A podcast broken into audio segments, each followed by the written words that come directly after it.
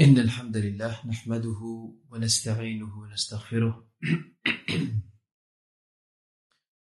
ونعوذ بالله من شرور أنفسنا ومن سيئات أعمالنا. من يهده الله فلا مضل له ومن يضلل فلا هادي له. وأشهد أن لا إله إلا الله وحده لا شريك له وأشهد أن محمدا عبده ورسوله. يا أيها الذين آمنوا اتقوا الله حق تقاته ولا تموتن إلا وأنتم مسلمون. يا أيها الناس اتقوا ربكم الذي خلقكم من نفس واحدة وخلق منها زوجها وبث منهما رجالا كثيرا ونساء واتقوا الله الذي تساءلون به والأرحام إن الله كان عليكم رقيبا. يا أيها الذين آمنوا اتقوا الله وقولوا قولا سديدا يصلح لكم أعمالكم ويغفر لكم ذنوبكم ومن يطع الله ورسوله فقد فاز فوزا عظيما. أما بعد فإن أصدق الحديث كتاب الله عز وجل وخير الهدي هدي محمد صلى الله عليه وآله وسلم وشر الأمور محدثاتها وكل محدثة بدعة وكل بدعة ضلالة وكل ضلالة في النار.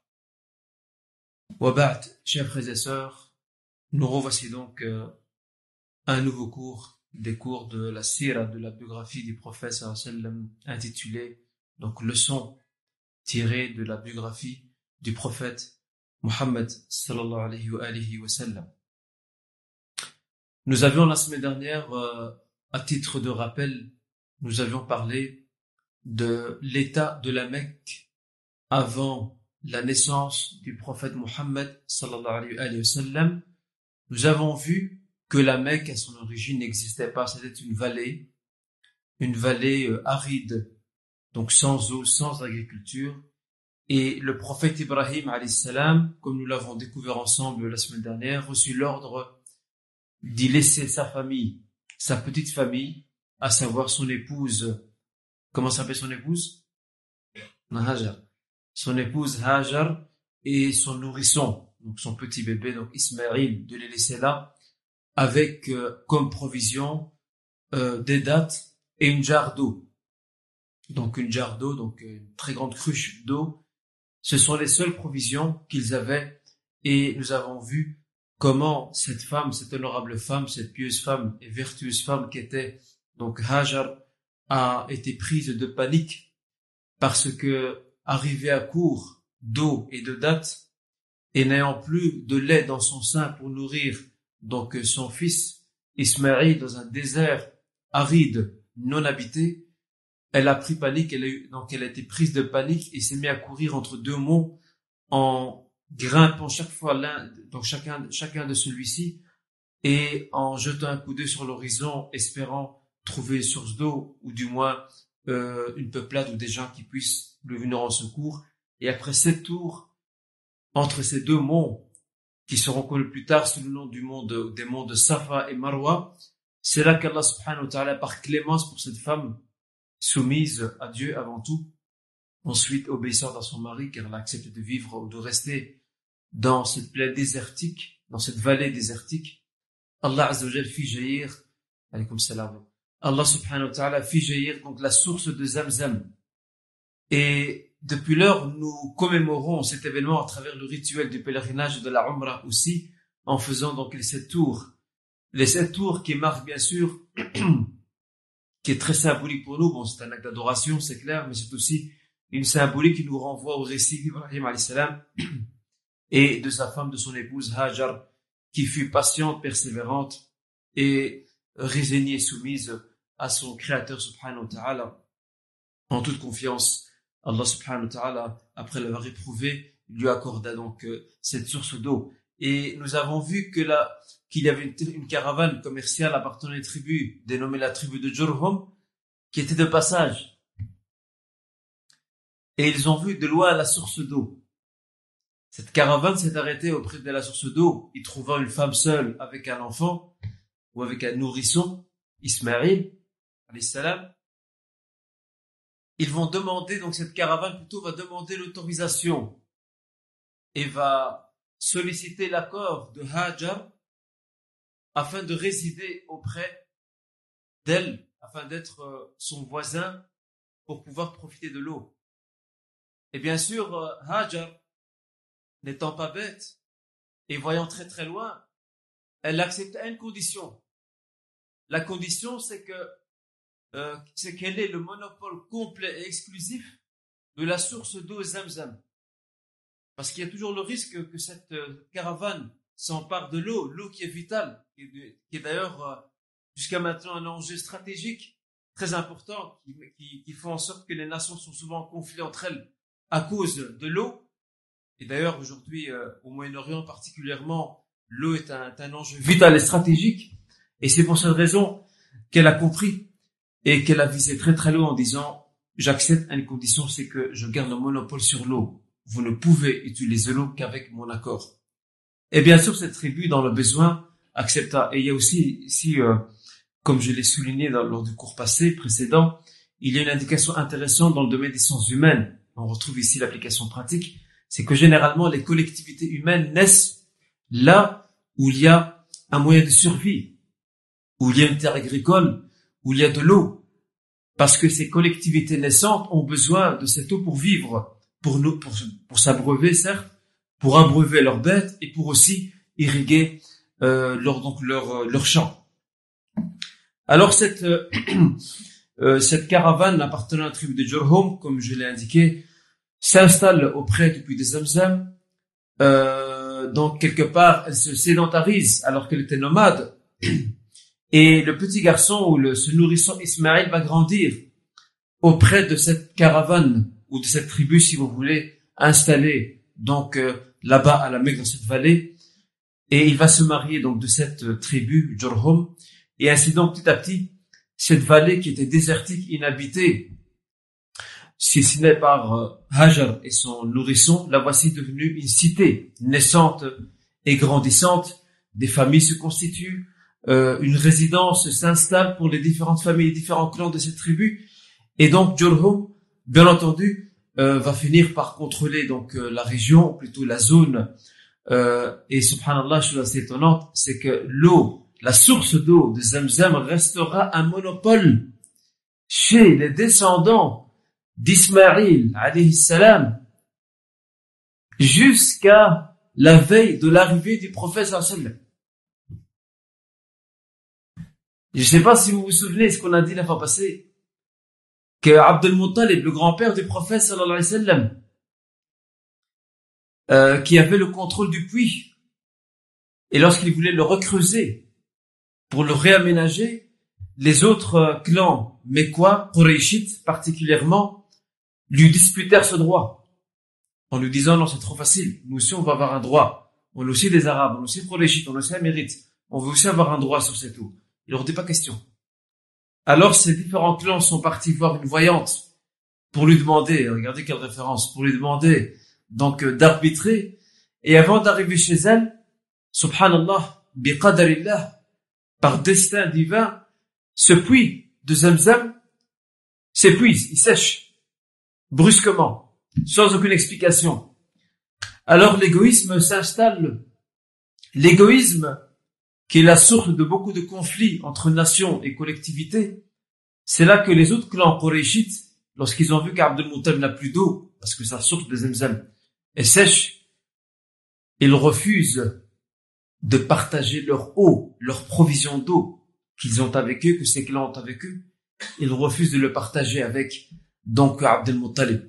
Abdel Muttalib se résigne à son sort et au destin divin et s'apprête bien sûr à à mourir et à périr, lui et sa famille et son clan, parce qu'ils n'ont plus d'eau, et on leur a fait un boycott et un embargo quant à l'approvisionnement en eau. Là, regardez, vous comprenez ici, quant au fait que l'eau est un atout stratégique et vital, et qu'on peut affamer et détruire des nations juste en la privant d'eau.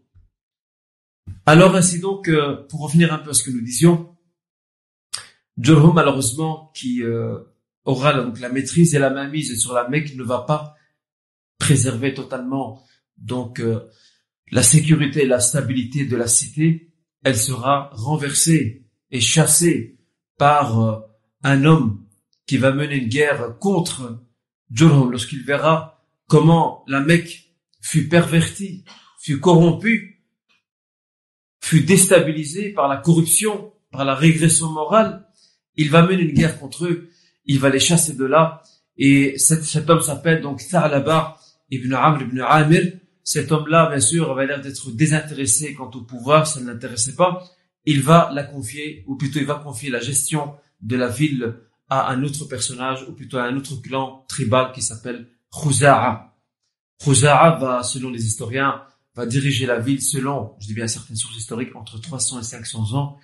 Mais même Khuza'a aussi ne sera pas à la hauteur de la mission. Elle aussi va laisser, va manifester des signes de faiblesse et la corruption s'installe à nouveau jusqu'à ce que fasse parler de lui. Qui? Qui se souvient de ce personnage qui va faire parler de lui? Qusay. Ouais, Qusay, barakallahu fik. Qusay ibn Kilab, c'est un Qurayshite. Il va voir euh, les différentes familles de Quraysh dispersées, il va les réunir tous ensemble. Et part en guerre contre qui? Contre donc Khuza'a. Il faut, faut savoir une chose, c'est que les guerres euh, civiles et les guerres intertribales à l'époque, c'était monnaie courante dans l'Arabie. Nous l'avons expliqué lorsque nous avons parlé de l'Arabie et de euh, l'attitude des grandes puissances voisines, perses et byzantines, qui ne s'intéressaient pas du tout à coloniser l'Arabie, parce que c'était une région instable. Ils préféraient garder les côtes. Les côtes euh, qui étaient des, des, emplacements très stratégiques pour contrôler la navigation marchande. Par contre, l'intérieur du pays ou l'intérieur de la péninsule n'était pas intéressé pour les deux raisons que nous avons évoquées. Il n'y a pas d'agriculture. C'est un terrain, euh, c'est un territoire euh, désertique. Et deuxièmement, les Arabes étaient indomptables à leur époque. pour la moindre des choses, la guerre éclate entre eux très facilement. Donc, euh, Qusay va euh, battre Khuza'a et la chasser et la détrôner de la Mecque suite à un arbitrage proposé par plusieurs tribus qui vont finir par accorder le droit exclusif à Qusay ibn de diriger donc la Mecque. Qusay ibn on peut, alors que c'est un polythéisme mouchrik, mais malgré tout on peut dire qu'il est entré dans l'histoire par la grande porte. C'était un grand homme d'État et nous, en tant que musulmans, Allah subhanahu wa ta'ala nous a donné un mizan, une balance. Nous devons reconnaître à chacun ses mérites, même s'il n'est pas musulman. Allah subhanahu wa ta'ala nous dit, وَلَا يَجْرِمَنَّكُمْ شَنْآنُ قَوْمٍ عَلَىٰ أَلَّا تَعْدِلُوا اعْدِلُوا هُوَ أَقْرَبُ لِلتَّقْوَى Que l'adversité que vous avez pour des jeunes ne vous interdise pas de vous montrer équitable envers eux. Soyez équitable car ceci est plus proche de la piété, de la crainte d'Allah subhanahu wa ta'ala. Cet homme, malgré le fait qu'il est dans l'égarement, c'est un polythéiste, eh ben malgré tout, c'était un grand homme d'État. C'était une grosse pointure. C'était un chef charismatique. Il avait du charisme, de l'autorité. Et qu'est-ce qu'il a fait Il va structurer la Mecque et par souci de stabilité, c'est un fin stratège, il voit très très loin, il va distribuer les, les postes et les tâches administratives. C'est une première en Arabie d'ailleurs qui ne connaît pas d'État, si ce n'est quelques villes qui vont imiter d'ailleurs la Mecque. Il va distribuer les tâches administratives, il va confier deux tâches qui sont les plus nobles de toutes les tâches administratives au clan du prophète, le clan familial de Banu Hashim. Et quelles sont ces deux, ces deux tâches administratives? Qui se souvient de ces deux tâches administratives? Comment les appelle-t-on? En arabe? As-siqaya? As-siqaya, c'est le fait de, lorsque le pèlerin, chaque année, les Arabes viennent en pèlerinage à la Mecque. Bien sûr, ce n'est pas le pèlerinage d'Ibrahim. C'est un pèlerinage polythéiste païen. Euh, il y avait quelques vestiges du pèlerinage d'Ibrahim, salam. Mais le reste était complètement déformé et donc, euh, et altéré. Donc, euh, le clan du prophète, le clan familial du prophète, Banu Hashim, avait pour mission d'abreuver, de servir l'eau euh, trempé avec des raisins secs, qui était une boisson très charriée, très recherchée par les Arabes, de donner ça aux pèlerins qui sont assoiffés, et aussi al-rifada. Et al-rifada, c'était une autre fonction rattachée au rituel du pèlerinage, c'est la chose la plus noble d'ailleurs, qui était de nourrir les pèlerins, de leur donner de quoi manger un repas, de leur offrir un repas, euh, dans le cadre du pèlerinage. Euh, donc, euh, chers frères et sœurs, nous avions fait donc cet aperçu historique quant à la Mecque euh, avant bien sûr, la naissance du prophète Mohammed sallam et la Mecque depuis lors a acquis un prestige et une autorité qui vraiment n'ont pas d'égal. Pourquoi? Parce que c'est devenu une cité non seulement de paix, de sécurité, mais aussi de prospérité. Et Allah subhanahu wa ta'ala dans le Coran nous apporte le témoignage de ce fait dans deux sourates, ou plutôt dans la sourate particulièrement sur Quraysh.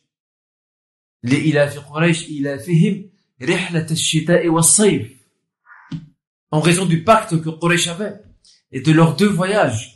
Le premier en Syrie, en été, et le deuxième au Yémen en hiver. On expliquait la raison pourquoi dans les cours passés. Et donc, euh, il y avait une prospérité, sans oublier que les Mekwa, les Qurayshites, avaient organisé donc des alliances stratégiques avec des, avec des, tribus extérieures à la Mecque pour sécuriser les routes afin que ces caravanes puissent aller jusqu'en Syrie Yémen sans être exposées au pillage et aux attaques des brigands. Et bien sûr, l'événement euh, fatidique dans l'histoire de la Mecque, critique même, c'est l'événement de l'éléphant, avec Abraham comme héros dans l'histoire, ou comme semblant de héros, parce qu'il n'est pas vraiment héros, qui va essayer donc euh, de s'emparer de la Mecque, mais plus que cela, de détruire la Kaaba par jalousie lorsque, euh, suite à, à son projet qu'il a d'ailleurs exécuté, de bâtir une église, une immense église à Sana'a, au Yémen, et d'attirer les pèlerins arabes vers là-bas, et de, les détourner de la Mecque. Et on a vu comment Allah subhanahu wa ta'ala a déjoué son plan lorsqu'il est venu avec cet immense éléphant mammouth et une troupe imposante et au point que les Qurayshites euh, ont baissé les bras et s'apprêtent à quitter la ville. Et c'est là que les Mekwa Qurayshites polythéistes ont vu de leurs propres yeux cette vague ou ces vagues d'oiseaux portant des pierres, donc les déverser sur l'armée donc d'Abraham de la détruire. Et cette année-là même, Mohammed sallam est né. Et on a vu aussi, chers frères et sœurs, que le prophète Mohammed sallam est né dans la meilleure famille, le meilleur clan familial. Et d'ailleurs même, il a parlé de lui-même, de, ses origines, qui remontent jusqu'à Ismaël, salam. Et il a bien précisé, lorsqu'il dit, Allah a choisi la tribu de Kinana parmi les enfants d'Ismaël, et il a choisi Quraysh de Kinana, et de Quraysh, il choisit Banu Hashim, et il me choisit de Banu Hashim. Regardez l'ordre donc de descendance, une descendance très noble, et c'est ce que va confirmer Abu Sufyan aussi lorsqu'il ira rencontrer euh, Héraclius, Héracle, l'empereur euh, de Byzance, byzantin, romain, chrétien, qui était un, un homme chrétien donc profondément convaincu. Et lorsqu'il l'interrogera au sujet de Mohammed sallam et qu'Abu Sufyan dira ce qu'il en est, euh, et qu'il lui demandera qu'en est-il de son rang familial parmi vous, il dira c'est quelqu'un qui occupe parmi nous un très haut rang familial. On peut pas le contester. Et c'est là que dira Héraclius, un chrétien qui témoigne ici, il dira, il dira, il témoignera en faveur de Mohammed en disant, il en est de même pour les prophètes et messagers, ils ont tous été envoyés et sont tous issus de milieux nobles et de rangs donc euh, familiaux, donc très élevés et renommés. Euh, nous avions euh, brièvement et assez timidement commencé la semaine dernière la naissance du prophète sallam. J'avais donné un aperçu très rapide de sa naissance et j'avais aussi entre-temps cité son ascendance pour ceux et celles qui se souviennent. un aperçu un peu plus détaillé quant à sa naissance et au contexte familial duquel il est issu. Son père s'appelle Abdullah, il a un grand-père qui s'appelle Abdul il a un oncle qui s'appelle Abu et il a une mère qui s'appelle Amina. Voilà les personnages clés de sa vie, son entourage familial. Bien entendu, il ne connaîtra pas son père, car son père euh, mourra alors qu'il est encore dans le ventre de sa mère. Par contre, il va connaître les autres, sa mère Amina, son grand-père Abdul Muttalib, ce personnage important, et son oncle Abu Talib. Tous des personnages importants. Ils ont tous joué un rôle clé dans les débuts de sa vie et de son enfance. Rabbi wa On surnomma le prophète sallam Ibn Dhabihain, le fils des deux sacrifices. Et on sait pourquoi. Le grand-père du prophète sallam Abdul Muttalib, il fit un vœu, une promesse à Dieu, en disant si Allah subhanahu wa ta'ala m'accorde dix garçons, j'en sacrifierai un pour lui. Un. Et il lui a donné dix garçons. Et lorsqu'il lui donna dix garçons, qu'est-ce qu'il a fait? Il a dit, je vais faire un tirage au sort. Parce qu'il a dit, c'est lequel, on dit Il va faire un tirage au sort et sortira qui du lot? Abdullah, le père du prophète. Cependant, Abdullah était l'enfant le plus aimé, le plus chéri d'Abdul Muttalib. Alors il a du mal à accepter. Comment je vais faire? Je vais sacrifier? Alors que c'est mon fils le plus préféré? Allez, bonus, je vais recommencer. Et il a refait un tirage au sort entre son fils Abdullah et son chameau. Sans. Et le, attention, le destin divin, il est déjà tracé depuis, depuis longtemps. Al-Qadr ilahi, ça sert à rien, chers frères et de se battre contre le destin. Cela ne sert à, cela sert à rien de, de précipiter les choses. Le destin, nous, on agit, c'est clair. J'ai demandé d'agir. On doit pas aller dormir dans son coin en disant, bah, c'est bon, tout est maktou, tout est, tout est tracé, moi je casse la tête. Je vais me reposer, j'attends que tout, tout tombe dessus. Non, non. Tu dois agir, agis. Mais sache que les résultats de ton action, elles sont déjà annoncées, déjà prévues. Chez Allah subhanahu wa ta'ala. Et pareil ici, regardez. Il est politique, Abdul Muttalib. Il a fait sacrifier son fils, Abdullah. Et pourtant, Allah subhanahu wa ta'ala lui a, entre guillemets, quelque part, poussé et orienté à ce qu'il refasse un tirage au sort. Et dans ce tirage au sort, ce seront les 100 chameaux qui seront sacrifiés. Et pas le père, Abdullah. Car s'il avait été sacrifié, Mohammed n'aurait jamais vu le jour. Et ça, c'est tout à fait contraire au destin divin tracé par Allah subhanahu wa ta'ala. Voyez-vous? Alors, c'est pour cette raison qu'on appelle Ibn al le fils des deux sacrifices. Le premier étant celui d'Ibrahim salam avec son fils Ismaïl. Quand il a fallu le sacrifier, qu'Allah subhanahu wa ta'ala lui dit وَنَدَيْنَاهُ أَن صَدَّقْتَ الرُّؤْيَا et après وَفَدَيْنَاهُ بِكَبْشٍ عَظِيمٍ Ô Ibrahim, certes tu as cru en le songe qu'on t'a révélé, et maintenant que tu as cru, que tu as cru en le message ou en le songe, et que tu t'es engagé, eh bien, nous te donnons en contrepartie, en compensation, au lieu de sacrifier ton fils, on te donne donc euh, une bête, un mouton, donc assez imposant afin que tu puisses le sacrifier. Et Mohammed pareil, ou plutôt Abdullah pareil, il a failli être sacrifié par son père et Allah subhanahu wa ta'ala l'a préservé. Euh, nous n'avons pas vraiment de détails quant au mariage d'Abdullah, ni non plus quant à sa vie. Le père du prophète, on, ne sait rien sur lui. On sait bon qu'il est issu d'un milieu noble, certes, le clan de Banu Hashim. Mais plus que cela, nous ne savons rien. Comment a-t-il grandi? Comment a-t-il vécu? On ne sait pas. Tout comme son mariage avec Amina, on n'a pas beaucoup de détails quant à son mariage. Tout ce qu'on sait, c'est que cet homme simple et humble et modeste qu'était Abdullah, tout comme tout son clan Banu Hashim, il a épousé Amina. Et il y a des récits malheureusement qui ne sont pas fondés et qui sont contestés sur le plan de l'authenticité, qui disent que certaines femmes le convoitaient, convoitaient Abdullah. Et il y a plusieurs versions concernant donc ces récits non fondés, je rappelle. Certains de ceux-ci disent euh, que cette femme était une prostituée, d'autres disent que c'était une voyante, euh, d'autres disent encore que c'était une seconde femme ou une prétendue seconde femme, donc de Abdullah. Euh, ceci dit, soi-disant selon ce récit, que ces femmes l'auraient convoité pour elles-mêmes et que Abdullah préférait la fidélité envers son épouse Amina.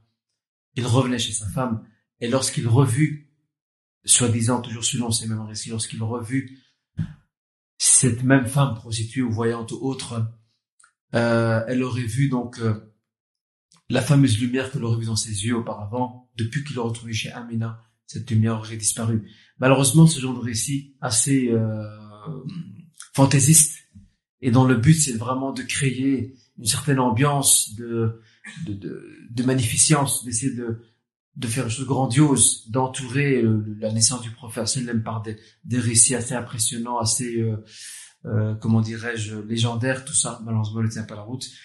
Euh, c'est tout à fait, en tout cas, contesté quant au plan de l'authenticité. Donc, comme nous disions, Abdullah euh, mourut en laissant son épouse enceinte. Enceinte de Mohammed. Et sa naissance fut d'ailleurs euh, accompagnée par un signe miraculeux, particulier, car il y a d'autres signes qui ont été cités et qui malheureusement ne sont pas fondés. Parmi les signes qu'on prétend euh, qui se sont manifestés démontrant la naissance d'un élu, qui est Mohammed sallam, on dit que son accouchement aurait été simple et léger. On dit aussi qu'Amina euh, aurait vu en songe une bonne nouvelle, lui annonçant la place sublime de Mohammed sallam et lui demandant et l'incitant de l'appeler Mohammed. Aussi, on relate aussi qu'il serait né, donc circoncis, ou encore euh, qu'en venant au monde, il avait ses deux mains, il reposait sur ses deux mains et sa tête levée vers le ciel, euh, ou encore que les, les, les, fameux feux présents chez les Masdéens, les Perses, parce que les Perses, comme vous le savez, nous l'avons vu dans notre introduction, les Perses adoraient le feu. C'était une divinité que ces fameux feux se seraient éteints, et bien d'autres signes qu'on relate qui malheureusement ne sont pas du tout fondés, pas du tout authentiques. Le seul signe euh, qui se dégage et, que, et qui donc euh, qui est qui est attesté et authentifié, c'est que la mère de Muhammad sallallahu alayhi wa sallam, Amina, en mettant au monde Muhammad sallallahu alayhi wa sallam, en le mettant au monde, elle a vu cette lumière se dégager lors de l'accouchement et éclairer toute la zone jusqu'au palais de Bousra. Bousra, c'est une ville en Syrie à ne pas confondre avec Bassora. Bassora, c'est une ville irakienne qui porte jusqu'à maintenant le même nom. En arabe, on appelle Basra. En français, Bassora. Bousra, c'est une ville syrienne. Et donc, elle aurait vu donc les palais euh, donc euh, de Bousra grâce à cette lumière et elle a compris. Amina, elle comprit de suite que cet enfant qu'il vient de mettre au monde, euh, salam, n'était pas n'était pas un enfant singulier ordinaire et que certainement il aura un avenir euh, radieux par la grâce d'Allah subhanahu wa ta'ala. Le prophète est né à lundi. Là, il y a unanimité. Quant au mois, il y a aussi accord dessus. Il est né le mois de Rabi al-Awwal. Rabi al-Awwal, c'est le troisième mois du calendrier lunaire, calendrier islamique. C'est quoi le premier mois du calendrier islamique? Muharram. D'accord. Deuxième? Allez, ceux qui connaissent le calendrier. Safar, donc euh, Muharram, Safar et puis Rabi' al-Awwal. C'est le troisième mois. Le prophète sallam est né à lundi du troisième mois, donc du calendrier donc lunaire, l'année de l'éléphant. Et ça, bien sûr, il y a aussi une unanimité là-dessus. Euh, quant à la date exacte, les historiens la, la, la, situent, et les biographes aussi la situent plus ou moins entre donc le 12 ou le 17. Il n'y a pas de date exacte nous n'avons pas de date exacte. D'ailleurs, même un savant renommé du nom de Al-Qastallani, dans son livre de, biographie qui s'appelle Al-Mawahib Al-Laduniya, il a cité la longue divergence existant entre les historiens quant à la, quant à la date exacte de la naissance du prophète. Il y a beaucoup d'avis. On parle du deuxième jour du mois, on parle du huitième, on parle du dixième, du douze, dix-sept, dix-huit, et il y en a d'autres. Donc il n'y a pas de date exacte, précise quant à la naissance euh, du prophète sallallahu alayhi wa. Euh, je vais revenir sur ce point maintenant très rapidement.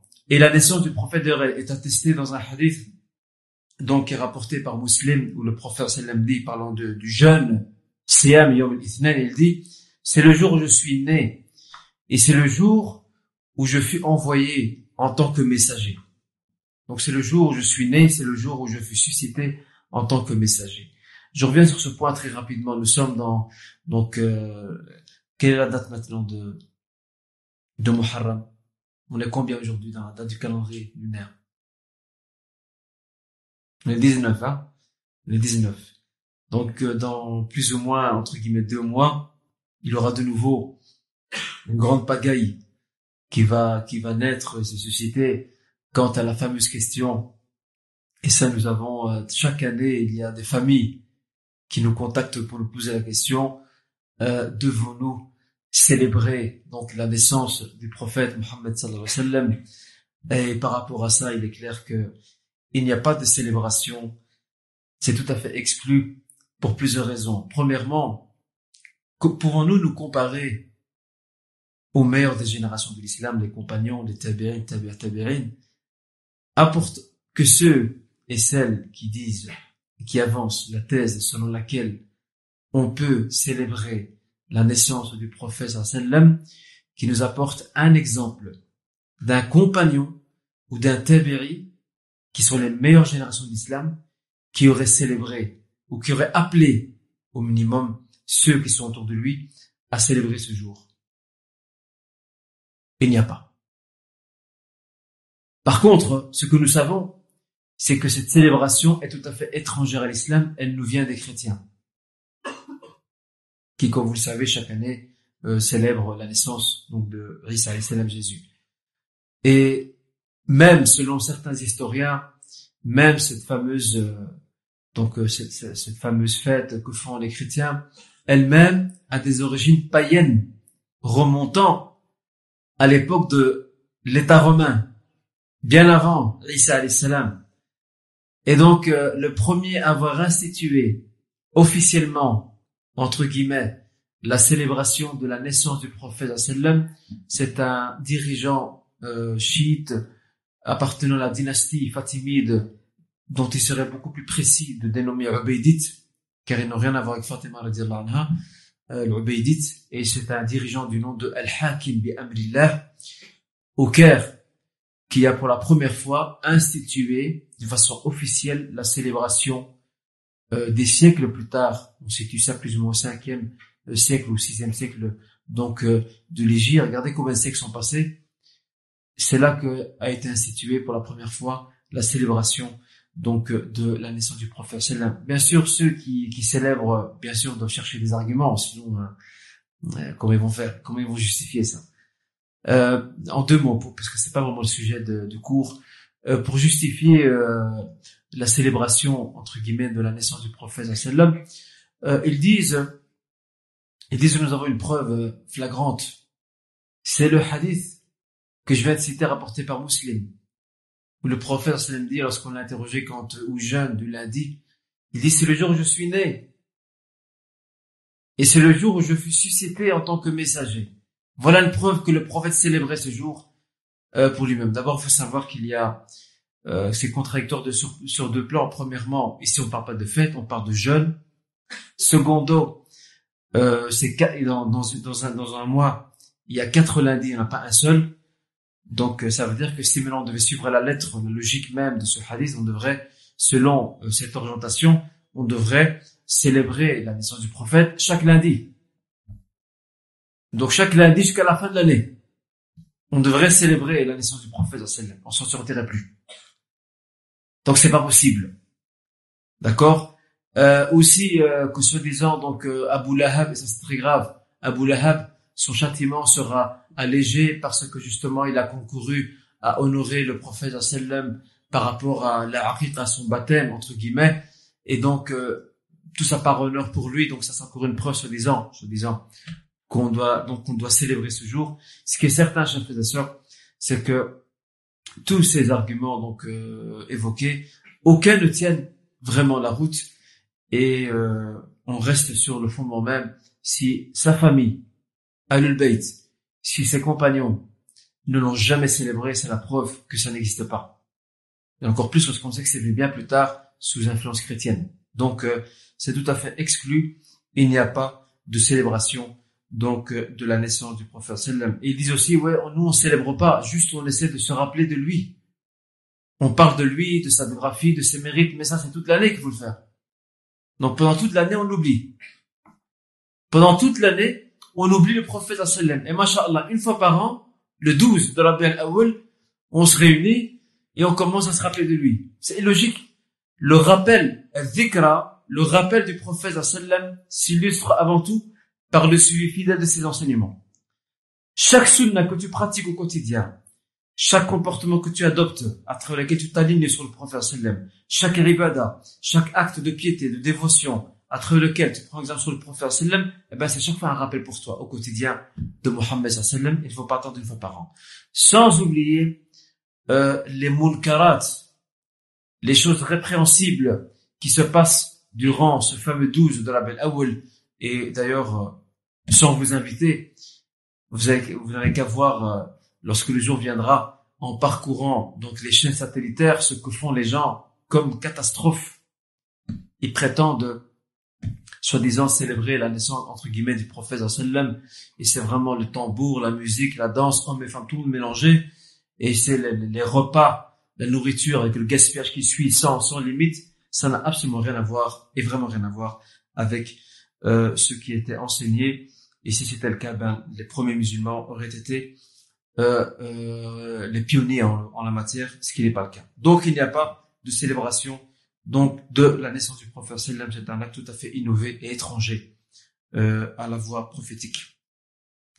Donc euh, le prophète sallam a été bon et circoncis bien entendu comme l'habitude, euh, comme le voulait l'habitude d'usage donc euh, des Arabes. Et il faut savoir une chose, chers frères et sœurs, c'est que l'usage à l'époque voulait que ce soit le, le, si vous voulez, le plus âgé de la famille, le plus honorable, c'est lui qui est appelé donc à, à procéder à la circoncision de, de, du nouveau-né. Et dans ce cas-ci, dans ce cas présent, c'était donc Abdel Muttalib, qui était le plus honorable du clan de Banu Hashim. C'est lui qui va donc euh, procéder à la circoncision du prophète Bon, on n'a pas de, de source euh, précise dans la matière, mais l'usage connu euh, est une preuve en soi pour euh, attester de cela. Le prophète sallam a grandi orphelin. Même le Coran l'atteste. Dans la sourate le jour montant, verset 6, Alam. Ne t'a-t-il pas trouvé orphelin? Alors, il t'a accueilli. Et nous pouvons tirer de nombreuses leçons, chers frères et sœurs, quant à ce statut social et familial qui était propre au prophète dans son enfance. Et bien sûr, ce statut démontre à quel point Allah subhanahu wa ta'ala va entourer Muhammad sallam, cet enfant. Il va l'entourer d'attention et de bienveillance. La première de leçons, la première des leçons que nous pouvons tirer, c'est que son père est décédé, d'accord, le laissant, le laissant dans le ventre de sa mère. Il sera ensuite élevé par Abdul Muttalib, après par Abu Talib. Ceci est amplement suffisant pour barrer la route à ceux qui seraient tentés de prétendre que Mohammed, appartenant au clan de Banu Hashim, l'un des clans les plus prestigieux de la Mecque, cherchait le pouvoir et cherchait à s'imposer à la Mecque en prétendant la prophétie et que son père et son grand-père l'auraient préparé pour, entre guillemets, s'imposer par une prétendue prophétie. Ça, c'est impossible. Abdullah, son père est mort, donc, donc il l'a jamais connu. Son grand-père, c'est un gosse, qu'est-ce qu'il veut lui apprendre? Son oncle, Abu Talib, c'est un homme vieillissant. Donc c'est pas possible. Ça c'est une chose. L'autre, l'autre leçon, c'est qu'il y a dans son statut d'orphelin, le statut d'orphelin du prophète un exemple à donner à tous les orphelins du monde. Qu'être orphelin n'est pas un mal en soi. Ce n'est pas un défaut. Loin de là. Et Mohammed en est la preuve et l'exemple.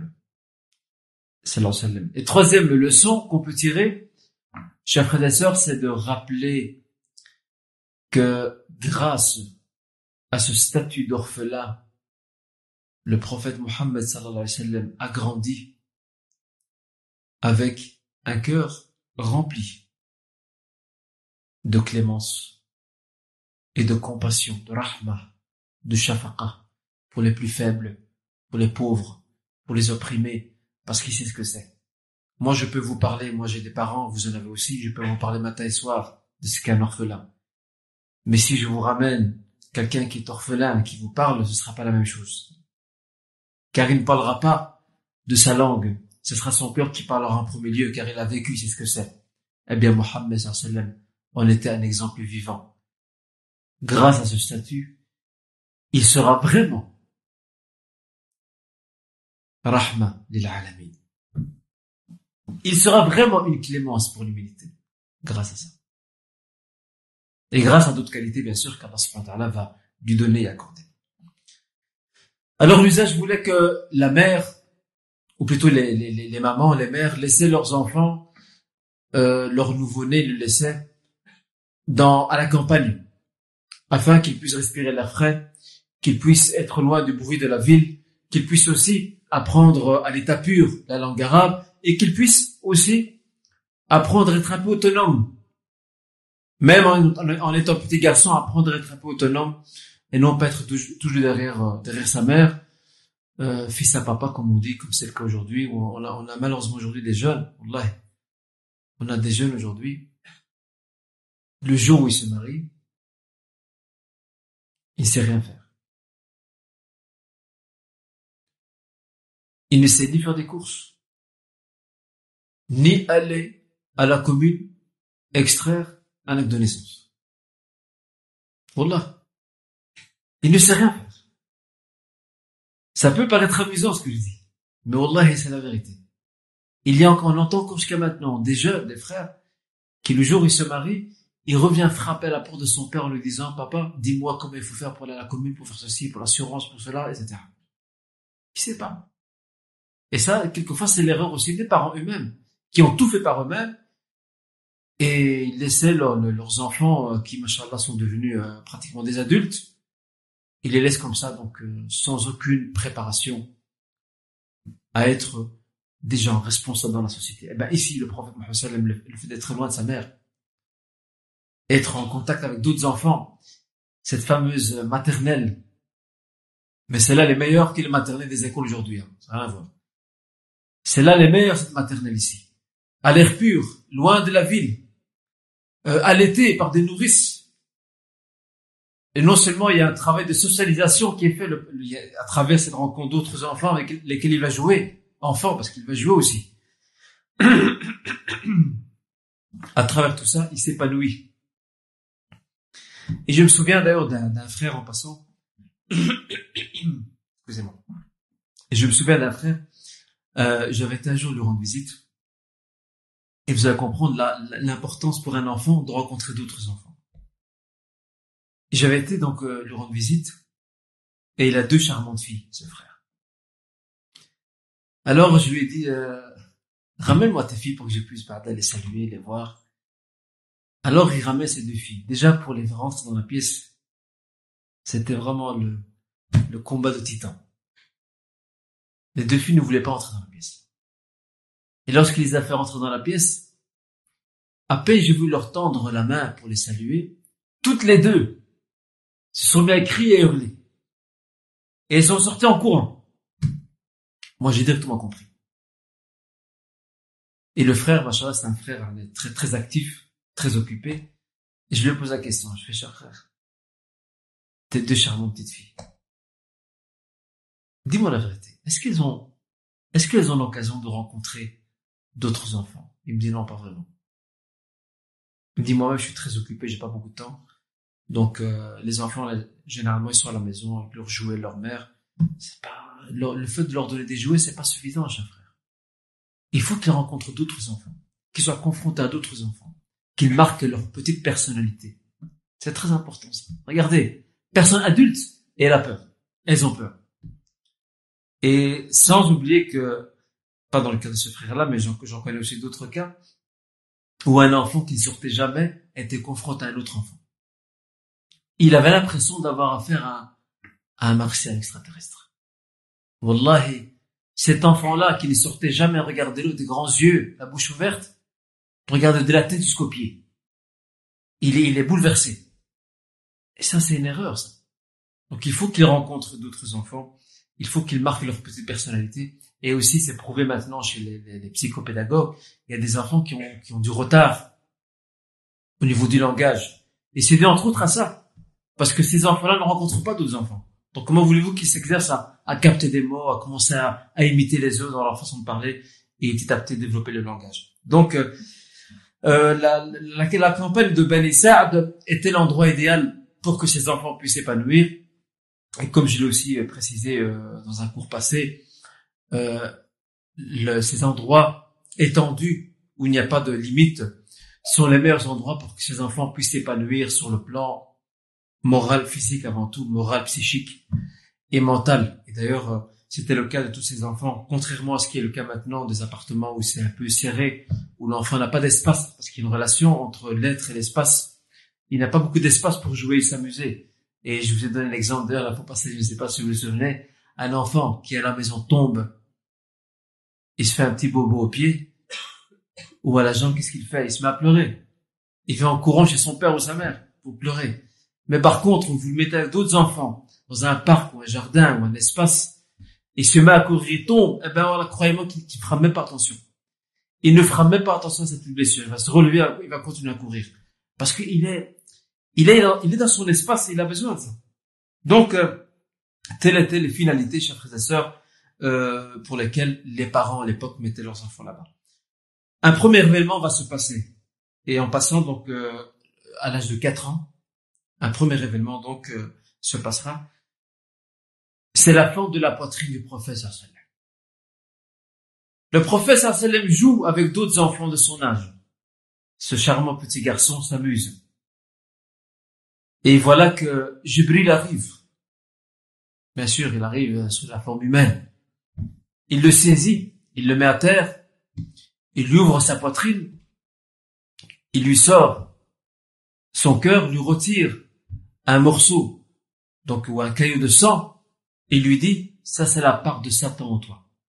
Et ensuite il le recoue et le laisse laisse en va. Les enfants qui étaient présents, qui ont été témoins, et ce hadith est authentique, et c'est Anas ibn Malik qui le rapporte, Anas ibn Malik qui a vécu dix ans dans la demeure prophétique à Médine, qui était au service de la demeure prophétique, et on y reviendra, eh bien, que s'était passé suite à cela?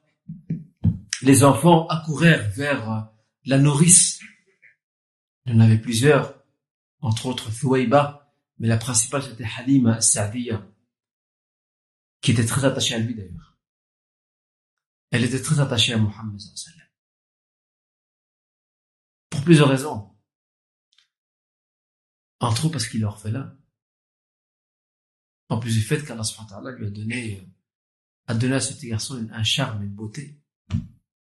Et dans le prophète plus tard était un bel homme.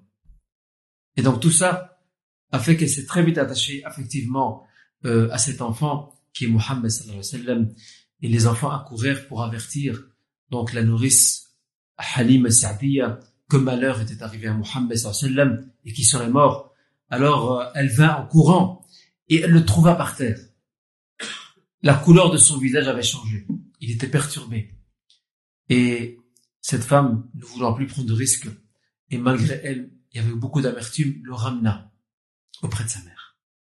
Elle veut plus prendre de risques lorsqu'elle a vu ce qui, a vu ce qui s'est passé. Et de Anas ibn Malik dit, lui-même le dit, il dit, il dit, j'ai vu la trace de la couture sur la poitrine du prophète Je l'ai vu, il dit, je l'ai vu de mes propres yeux. Et ça, ça démontre que ce que le prophète lui racontait n'était pas un mensonge. Et comment le prophète pourrait-il mentir? Alors qu'il passait et qu'il était à la Mecque et qu'on le surnommait As-Sadiq al-Amin, Al-Sadr, le véridique, Al-Amin, l'homme de confiance. Laisse-lui n'importe quel secret. Fais-lui n'importe quelle confidence et ne t'inquiète pas pour le reste. Eh bien ici, chers frères et sœurs, suite à cet événement, le prophète Mohammed ne connaîtra pas et jamais les tentations de Satan que nous, nous connaissons aujourd'hui et en tout temps. Et d'ailleurs, il le dira, il le dira lui-même plus tard. Il dira que chaque Chacun d'entre nous a à ses côtés un Satan qui l'influence. Ils lui ont dit, wa et toi? Il dit, wa ana Allah qad a'anani alayhi fa aslam. Fala ya'muruni illa bi khayr. Il dit, moi aussi j'en ai moi. À part que Allah subhanahu wa ta'ala m'a aidé à le maîtriser, il s'est converti à l'islam et il ne m'ordonne que du bien. Voilà, c'est, nous, c'est autre chose. Nous, aujourd'hui, le problème, il est où? Le problème, chers frères et sœurs, c'est que Satan, aujourd'hui, quand on parle de Satan, Shaitan, Wallah, il y a des êtres humains qui sont pires que Shaitan. Il y a des êtres humains qui sont pires que Satan. Et comme disait euh, un vieux prédécesseur, il disait que jadis, Satan enseignait les méfaits aux hommes et aujourd'hui c'est lui qui apprend d'eux les méfaits. C'est lui qui apprend, c'est lui qui élève. Parce que l'homme a dépassé des limites, il a franchi, surtout encore pire aujourd'hui, il a franchi des limites euh, inimaginables. Et donc, euh, tout ça pour vous dire que le professionnel est à l'abri des influences de, de, Satan et il ne peut en aucun cas donc l'inspirer, ce qui n'est pas le cas de nous, car nous, nous avons été créés pour être éprouvés. Nous avons été créés pour être éprouvés. Éprouvés dans nos comportements, dans notre foi, dans notre adoration, dans nos relations, à travers le destin, etc. D'accord? Cet événement, bien entendu, chers frères et sœurs, va se répéter plus tard. Cet événement, qui est la fente de la poitrine du prophète sallam, se répétera une deuxième fois plus tard, et ce, lors d'un événement très important à la Mecque, qui sera ce qu'on appelle euh, le voyage nocturne, l'Isra et l'ascension, al-Mi'raj, et nous y reviendrons euh, Alors il y a une très grande signification, chers frères et sœurs, quant à la purification, quant à la fente de la poitrine du prophète sallam. Il y a une très grande signification que nous pourrons dégager de ce fait divers critique qui s'est passé alors qu'il est enfant.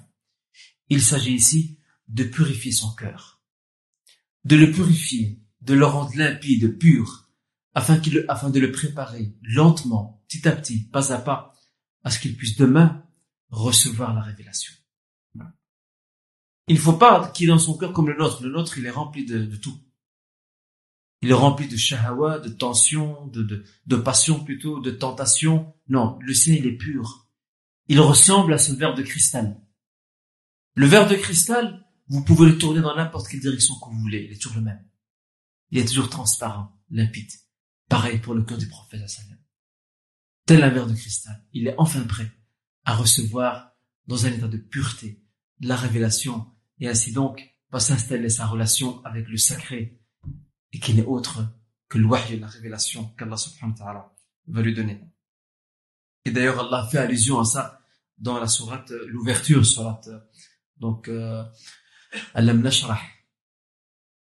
Alam nashrah laka sadrak. ووضعنا عنك وزرك الذي أنقذ ظهرك ورفعنا ذكرك Regardez. Et regardez ce que ici, n'avons-nous pas ouvert pour toi ta poitrine et ne t'avons-nous pas déchargé du fardeau C'est tout. Plus jamais il connaîtra de tentation. Il ne sera plus un homme ordinaire parmi les autres. À partir de maintenant, à partir de quatre ans, il est l'élu. Mais l'élu en préparation. On le prépare à sa future mission. Donc il sera ramené auprès de sa mère, il restera deux ans avec sa mère. Et la voici, elle aussi qui meurt. C'est dur ça. Jamais connaître son père. Il est mis à la campagne. Il revient chez sa mère. Il reste avec elle deux ans. Et il a six ans, Mohammed sallallahu alayhi wa sallam. Et voilà que sa mère décède. N'est-ce pas difficile? Il passe d'une situation à une autre. Et ce vide affectif qui se crée va être comblé, va être comblé par qui? Par son grand-père de Montalib, qui va le prendre sous son aile, qui va s'occuper de lui comme son enfant, car elle est très attachée à lui. Et il a aussi, Abdel Muttalib, ne vivra pas longtemps, deux ans aussi. Et de nouveau, Mohammed sallam perd à nouveau un de ses proches les plus chers. Il a huit ans. Non. Et pour finir, ce sera son oncle, Abu Talib, qui le prendra en charge. Et Abu Talib, que nous allons voir plus tard, Inch'Allah, Abu Talib va connaître les débuts de la révélation. Et il va même y croire. Mais malheureusement, le poids du passé le poids des croyances qui l'ont ancré, qui l'ont façonné plutôt, l'empêche de rejoindre Mohammed C'est un vieil homme. Et pour changer la mentalité des vieux, il faut vraiment y aller. S'ils ont une idée en tête, vous pouvez remuer les terres. Ce sera très difficile de la leur changer. Ben pareil, pour Abu Talib qui a vu de ses propres yeux la vérité descendre sur le messager, mais malgré tout, il savait que c'est la vérité, mais n'arrivait pas à y adhérer. Voici donc Mohammed euh, pris en charge par euh, Abu Talib. Abu Talib qui va laisser Mohammed, euh, il va le mélanger à ses enfants, parce qu'Abu Talib aussi a des enfants. Il entre autres celui qui, qui deviendra plus tard, regardez le destin, subhanallah, il réserve des surprises, celui qui deviendra plus tard son gendre, son beau-fils. Ali. Bon, il est vrai que Ali, euh, le prophète le connaîtra lorsqu'il sera un peu plus adulte, parce qu'Ali sera plus petit que lui, mais aussi Ja'far et bien d'autres euh, qui seront donc euh, dans cet entourage familial. Et Abu Talib, sachant et comprenant le besoin qu'a sallam, il a besoin, il a besoin, un enfant a besoin d'affection. Il a besoin beaucoup d'affection. Et ça, c'est le drame qu'il y a dans nos familles aujourd'hui. Si vous me permettez, mes chers frères et sœurs. Wallahi, il y a des parents qui ne comprennent plus leurs enfants il y a des enfants qui ne comprennent plus leurs parents. La corde est coupée entre les parents et les enfants. Absence de dialogue. Absence d'affection. Où est cette mère? Subhanallah, cette mère qui, lorsque son enfant était petit, il commençait à peine à marcher, elle le serre dans ses bras, elle l'embrassait, le père pareil. Et comment ça se fait-il que cet enfant franchit les cinq, six ans et qu'il devient bruyant et qu'il devient perturbant? Et du coup, comme par hasard, une certaine routine s'installe. Et où sont ces, ces baisers, ces câlins de la mère pour son enfant ou du père? Malheureusement, ils deviennent rares. Entourer son enfant d'affection, chers frères et sœurs, ce n'est pas moi qui vous le dira. Entourer son enfant d'affection, c'est lui donner la stabilité. Les parents c'est sa première référence. Si les parents réussissent à gagner la confiance de leurs enfants, à leur donner l'amour et l'affection, à les entourer, à les écouter surtout, parce qu'une fois j'ai parlé avec des parents, ils avaient un concept très bizarre de dialogue avec les enfants. Alors je disais à ces parents, est-ce que, est-ce qu'ils avaient un problème avec leur fils? Est-ce que vous communiquez avec votre enfant? La mère directe, on la première. Dit, oh, bien sûr qu'on communique. Quel est le contenu de la communication? Accrochez-vous bien. Le contenu de la communication, c'est lui donner des ordres. Va ranger ta chambre. Va faire les courses. Monte ceci. Descends cela. Range ceci. Arrange cela. Va t'asseoir là-bas. Fais ceci. Fais cela. Chère sœur, c'est pas une communication, ça. Une communication, c'est que tu le mettes en face de toi et que tu le provoques afin qu'il se mette à parler. Il va dire des bêtises. Il va dire n'importe quoi. Il va s'amuser. C'est pas grave. Plus important, c'est que tu l'écoutes. Et Wallah, il y a beaucoup de parents qui, en fait, ils ne voient pas le temps filer. Il est, il, il est né hier. Hier, il est né. Ils ouvrent leurs yeux, il a déjà 20 ans, 25 ans. Comment on va faire? Ce n'est pas à 20, 25 ans qu'on va, commencer à l'éduquer, c'est trop tard à ce moment-là. Et les jours filent et défilent très rapidement, et on s'en rend pas compte. le fait de l'entourer d'affection, le fait de parler avec lui, de discuter, de l'écouter, non pas pour le réprimer, mais pour essayer de le comprendre. Et combien d'enfants ont fait des surprises à leurs parents? Et vous connaissez l'expression, il faut se méfier de l'eau douce. L'eau qui stagne, qui, calme, qui est calme, il faut s'en méfier. Eh bien, il y a des parents qui ont des surprises. Ils avaient un enfant hyper calme, pas de problème avec lui. Et du jour au lendemain, il leur apporte un de ces malheurs auxquels ils ne s'attendaient pas. Ils sont tombés des nues. Parce qu'en fait, cet enfant, il entretenait des choses dans sa tête, des idées, des plans. Ça travaillait à l'intérieur. Mais les parents l'ont jamais remarqué. Ils l'ont jamais constaté. Et surtout lorsqu'ils lorsqu'ils franchissent l'adolescence. La phase charnière, c'est l'adolescence. Si l'enfant réussit son adolescence, Inch'Allah, l'âge adulte sera plus facile. Mais s'il rate, tout le monde paiera les pots cassés. Lui, ses parents, ses frères et sœurs, mais aussi la communauté et la société au sens large du terme. Alors, entouré d'affection, chers frères et sœurs, son enfant, l'écouter, le comprendre, l'encourager, le valoriser, c'est très très important. Et faire attention à un phénomène aussi très dangereux, c'est surtout concernant les parents. Euh, J'ai connu le cas ici particulièrement d'une de, d'une famille, ils avaient quatre filles et un garçon. Et en fait, la mère, vous imaginez le garçon, il a, il a 19 ans, il se retrouve, euh, il y a que des filles autour de lui. Donc, c'est ses sœurs, certes, c'est vrai, ce sont ses sœurs, mais il n'y a pas vraiment de, il sait pas partager des choses avec elles. Parce qu'il y a toujours cette pudeur qui est là, qui est présente, alhamdoulilah, heureusement. Mais il y a des choses qu'il ne sait pas partager avec ses sœurs. C'est impossible. Et malheureusement, la mère, pas par mauvaise intention, mais elle a fait l'erreur de, sans le vouloir, de valoriser ses filles au détriment du garçon. Il s'est senti comme si on la met de côté. Et vu qu'il est en pleine adolescence, il a commencé à se rebeller. Et je peux vous garantir que la rébellion d'un adolescent, c'est la chose la plus difficile à supporter pour des parents qui ne dorment plus la nuit. Il a commencé à sortir et à revenir des, heures tardives. Il n'écoutait plus ses parents. Eh ben, croyez-moi, chers frères et sœurs, j'ai eu l'occasion de parler avec ce jeune. Je l'ai pris à part, tête à tête. Il a vidé tout ce qu'il avait dans son cœur. Alhamdulillah, j'ai compris. J'ai mis le doigt. Par la grâce d'Allah, par son aide, j'ai réussi à mettre le doigt sur la plaie. Les parents, ils me disent, mais il manque de rien, il a tout ce qu'il faut. Il a de l'argent de poche. Euh, son père s'occupe de lui comme il faut. Il manque de rien. Il fait ses études. Qu'est-ce qu'il veut de plus? Et en fait, il m'a avoué, il m'a dit, je me sens dans la famille marginalisée. Ma mère, elle parle qu'avec mes sœurs. Moi, c'est comme si je n'existais pas. Et ça, surtout que je peux pas supporter. En plus, je suis le seul garçon. Il y a des filles autour de moi.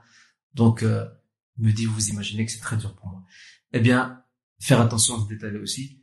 Le traitement équitable des enfants. Et le professeur l'a d'ailleurs précisé à, à Bachir, le père de Norman, lorsque Bachir est venu avec son petit-fils Norman. Et il dit au prophète, je veux que tu sois témoin que j'ai donné à mon fils Norman tel et tel bien. Regardez la réponse du prophète. Le prophète, c'est un pédagogue.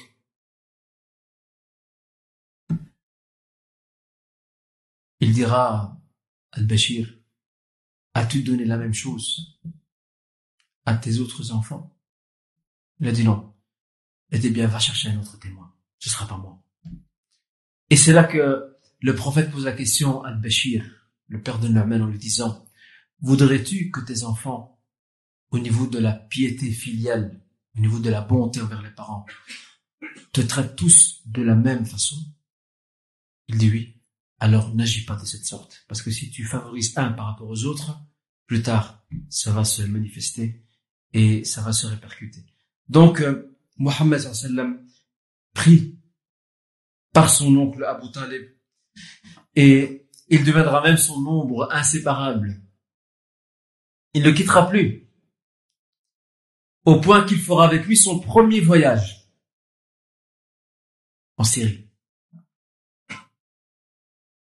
il fera son premier voyage au Sham, en Syrie. Parce que son oncle était aussi euh, était un modeste commerçant. C'était pas quelqu'un de, très riche comme les autres, euh, mais quoi. D'ailleurs, le clan de Banu Hashim était un clan, donc, alhamdoulilah, ils avaient de quoi vivre, mais c'était un clan assez noble par rapport aux autres.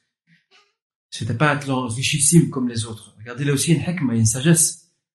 On peut pas dire après, on peut pas interpréter en disant que, que que l'arrivée sur la scène publique du prophète. En tant que prophète, c'est la vengeance ou la revanche d'un clan riche par rapport à un autre. Non, rien à voir. Il faisait partie d'un clan tout à fait noble, un clan familial tout à fait noble. Et donc, euh, Abu Talib fait son voyage commercial en Syrie. le prophète est avec lui. Mohammed. Commence à grandir. Euh, les narrations et les, narrations et les versions divergent quant à l'âge exact qu'il avait. Certains disent 9 ans, d'autres disent, d'autres disent 10, D'autres encore disent qu'il avait 12 ans. L'essentiel, c'est qu'on retient de tout cela, c'est qu'il est au début de son adolescence. Regardez, subhanallah, comment Abu Talib le prend avec lui. Il le prend pour le responsabiliser. Petit à petit, l'entraîner, l'exercer à ce qu'il assume des responsabilités, à ce qu'il rencontre d'autres gens, d'autres personnes, à ce qu'il soit confronté à d'autres horizons. C'est pas simplement, je le prends avec moi pour qu'il me tienne compagnie. Il y a plus que cela. Et donc, euh, euh, la ville exacte où ils vont se rendre, c'est Boussra, la fameuse Boussra, dont a vu euh, Amina les palais, à travers cette lumière qui s'est dégagée d'elle lors de l'accouchement.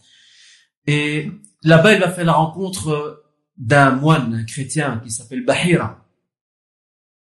Ce moine Bahira lorsqu'il va voir arriver de loin la caravane commerciale de Quraysh, dans laquelle il y a Abu et il y a Mohammed sallam, adolescent, il va repérer les signes de l'élu. Il va repérer les signes de l'élu. Premièrement, il va voir qu'il y a un nuage qui le couvre. Dans un ciel ensoleillé, il n'y a pas de brume. Il n'y a qu'un seul nuage qui, qui surplombe la tête du prophète C'est le seul. Il va voir de loin. Secondo, à un moment donné, ils vont, ils vont s'arrêter et le prophète va se mettre euh, à l'ombre d'un arbre. Cet arbre va se pencher. Et plus que cela, les pierres, c'est Bahira qui dit ça, les pierres et tout ce qui est sur le chemin se prosterneront pour Muhammad Il va demander à, au chef de la caravane, il va leur proposer euh, l'hospitalité, va leur dire venez chez moi, je vous offre le repas. Marquez le pause, on va manger ensemble. En fait, le but, le but de Bahira, c'était quoi? C'était de voir de plus près cet enfant. Qui est cet enfant? Qui a un nuage qui surplombe sa tête? Qui est honoré par toutes ces créatures? Qui est cet enfant?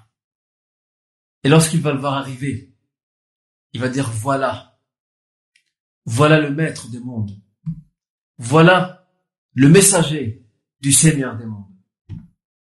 Le voilà arriver. Et il va voir en dessous de son, de sa nuque, à la hauteur de ses épaules, il va voir le symbole de la prophétie. Et Bahreïn n'est pas le seul. Il y a d'autres compagnons qui l'ont vu de leurs propres yeux. Ils ont vu ce symbole, ce sigle qui ressemble un peu à, euh, un peu comme une sorte de pomme, si vous voulez, euh, ou une sorte de ventouse, là en dessous et il va ordonner, il va demander plutôt qui est, il va interroger en demandant qui est le tuteur de ce garçon, de ce jeune homme, de cet adolescent. On va lui dire c'est Abu Talib. Abu Talib ramène très vite, ramène très vite cet enfant à la Mecque.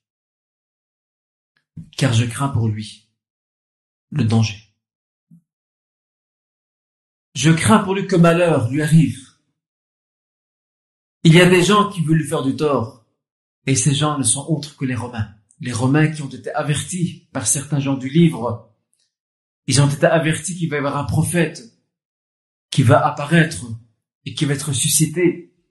les Romains qui ne veulent pas que leur, leur pouvoir et leur, autorité soient menacés par un nouveau prophète, comme il était le cas avec Isa salam, eh bien, il va ordonner donc, euh, ordonnera à Abu Talib de leur envoyer directement donc euh, là-bas euh, à la Mecque. Et c'est ce que va faire d'ailleurs, muni de provisions, accompagné de membres de la caravane, il va directement le ramener, illico presto, il va le ramener donc euh, à la Mecque. Ça, ce, ce, ce, récit que je vous ai relaté, c'est vraiment la version abrégée, parce qu'il y a bon, il y a pas mal de détails, mais c'est la, la version la plus sûre, la plus fiable sur le plan des sources, et abrégée. Et malgré tout, euh, ce récit a été, euh, certains détails de ce récit, comme je vais vous le démontrer maintenant, euh, ont été contestés par un savant très connu qui s'appelle Al-Zahabi, l'imam Al-Zahabi, qui est un grand savant du hadith, un traditionnaliste, qui a remis en question certains petits passages, et il n'a pas tellement tort d'un côté, certains petits passages de ce récit, en disant, oui, mais ce récit nous dit que le prophète aurait été renvoyé à la Mecque avec deux personnes qui sont Abu Bakr et Bilal. L'imam Zahabi, c'est un, c'est un savant critique. Il a l'esprit critique. Il, a, il analyse toutes les narrations et les versions de ces récits et de ces traditions, de ces hadiths. Il dira, mais comment est-ce possible? C'est pas possible. Ce n'est pas possible. Comment Mohammed est-il revenu à la Mecque avec Abu Bakr et Bilal? Abu Bakr était, Abu Bakr à 10 ans de moins que le prophète sallam. Ici, le prophète a 9, 10 et 12. Deuxièmement, Bilal n'était même pas encore né à cette époque-là. Comment cette narration, ce hadith, vous le retrouvez dans Tirmidhi, dans le, le, le Sunan, dans le recueil de Tirmidhi, l'imam Tirmidhi, l'élève de Bukhari. Comment peut-on citer Abu Bakr et Bilal alors qu'il n'était même pas là, il n'existait même pas Abu Bakr était probablement un bébé et Bilal n'était même pas encore né. À partir de ça, de ça et de d'autres, d'autres faits, l'imam al-Dhahabi va contester toute l'histoire. En réalité, nous dirons à l'imam al-Dhahabi, Rahimakallah, ya imam al-Dhahabi, que Dieu t'accorde la clémence. Tu as eu raison concernant Abu Bakr Bilal et d'autres d'autres muhaddithoun, d'autres traditionnalistes avant du hadith ont rejoint sur ta critique. Mais ces détails-là ne remettent pas en question le récit. Le récit dans son entièreté est tout à fait authentique, fondé, à part effectivement sur tes détails. Et d'ailleurs, ceux qui ont authentifié ce récit, parmi les grands savants de l'islam, les grands savants du hadith, je vais vous citer donc euh, quelques-uns parmi eux. Vous avez un savant dénommé Ibn Sayyid al-Nas. Ibn Sayyid al-Nas, qui est décédé en l'an 734 de l'Égypte. Vous avez aussi l'imam Ibn al-Qayyim, très connu, l'imam Ibn al-Qayyim, qui a aussi authentifié le récit. Lui, il est mort en 751 de l'Égypte. Vous avez euh, l'éminent traditionnaliste Ibn Hajar, qu'on a surnommé le commandeur du croyant du hadith, Amir Munif al-Hadith. C'était euh, une référence incontournable à son époque dans le hadith, qui lui est mort en 852. Et aussi Ibn Kathir, que vous connaissez, qui est mort en 774, et vous avez aussi, parmi les contemporains, donc euh, le cher Mohammed Nasr al-Din al-Albani, qui aussi authentifie le récit dans son livre Sahih Sunan al-Tirmidhi, l'authentique du Sunan al-Tirmidhi, il a démontré l'authenticité de, l'authenticité du récit, mais il a aussi remis en question, comme al-Zahabi, ce petit passage euh, qu'il y a à la fin, qui est une erreur d'un des narrateurs, certainement. D'accord euh, Bien sûr, on attribue au prophète un autre voyage, cette fois-ci dans une autre direction, au Yémen, mais malheureusement, les sources euh, concernant ce voyage ne sont pas crédibles et ne sont pas fondées. Mohamed le berger, le voici qui grandit. Il va devenir berger. Subhanallah. Quel noble métier. Être berger, ra'il ghanam. Aujourd'hui, on se moque, vous savez ça, aujourd'hui dans la société moderne, on se moque des bergers. Mais wallahi, les bergers sont les gens les plus sages. Les bergers sont les gens les plus patients. Les bergers sont les gens les plus perspicaces. Les bergers sont ceux qui ont plus d'expérience de la vie. Que monsieur moderne, qui vit en société dans le confort, le luxe, qui a tout ce qu'il faut demain, tu lui prives de l'eau, il panique. Il trouve pas de pain à la boulangerie, c'est tout. Euh, il perd les pédales. Alors que le berger, lui, c'est autre chose. Il est habitué à la patience, à la persévérance, à la dureté de la vie de tous les jours. Eh bien, Mohammed sallam, le prophète Mohammed sallam a été berger, chers frères et sœurs. Et quel noble métier. Et lorsqu'il était berger, bien sûr, c'est dans l'aide, dans le souci d'aider son oncle Abu Talib. Parce qu'Abu Talib, euh, bon, il s'en sort difficilement financièrement. Eh bien, c'est dans le but de l'aider. De l'appuyer, de l'assister, qui s'est mis à travailler euh, dans ce domaine-là, à savoir le devenu berger. Et d'ailleurs, euh, il a dit un jour, il n'y a pas un prophète, le prophète lui-même, il l'a dit un jour plus tard, il dira, il n'y a pas un prophète qui n'ait pas été berger. Et lui ont dit, et toi, et toi, tu parles des autres et toi, qu'en est-il? Il a dit, même moi. Je gardais les brebis et moutons des gens de Quraysh en échange de quelques sous. Ils me donnent les quelques sous, je leur garde leur troupeau. Et ces quelques sous, ils vont où? Ils vont directement chez Abu Talib. Directement. Il aidait.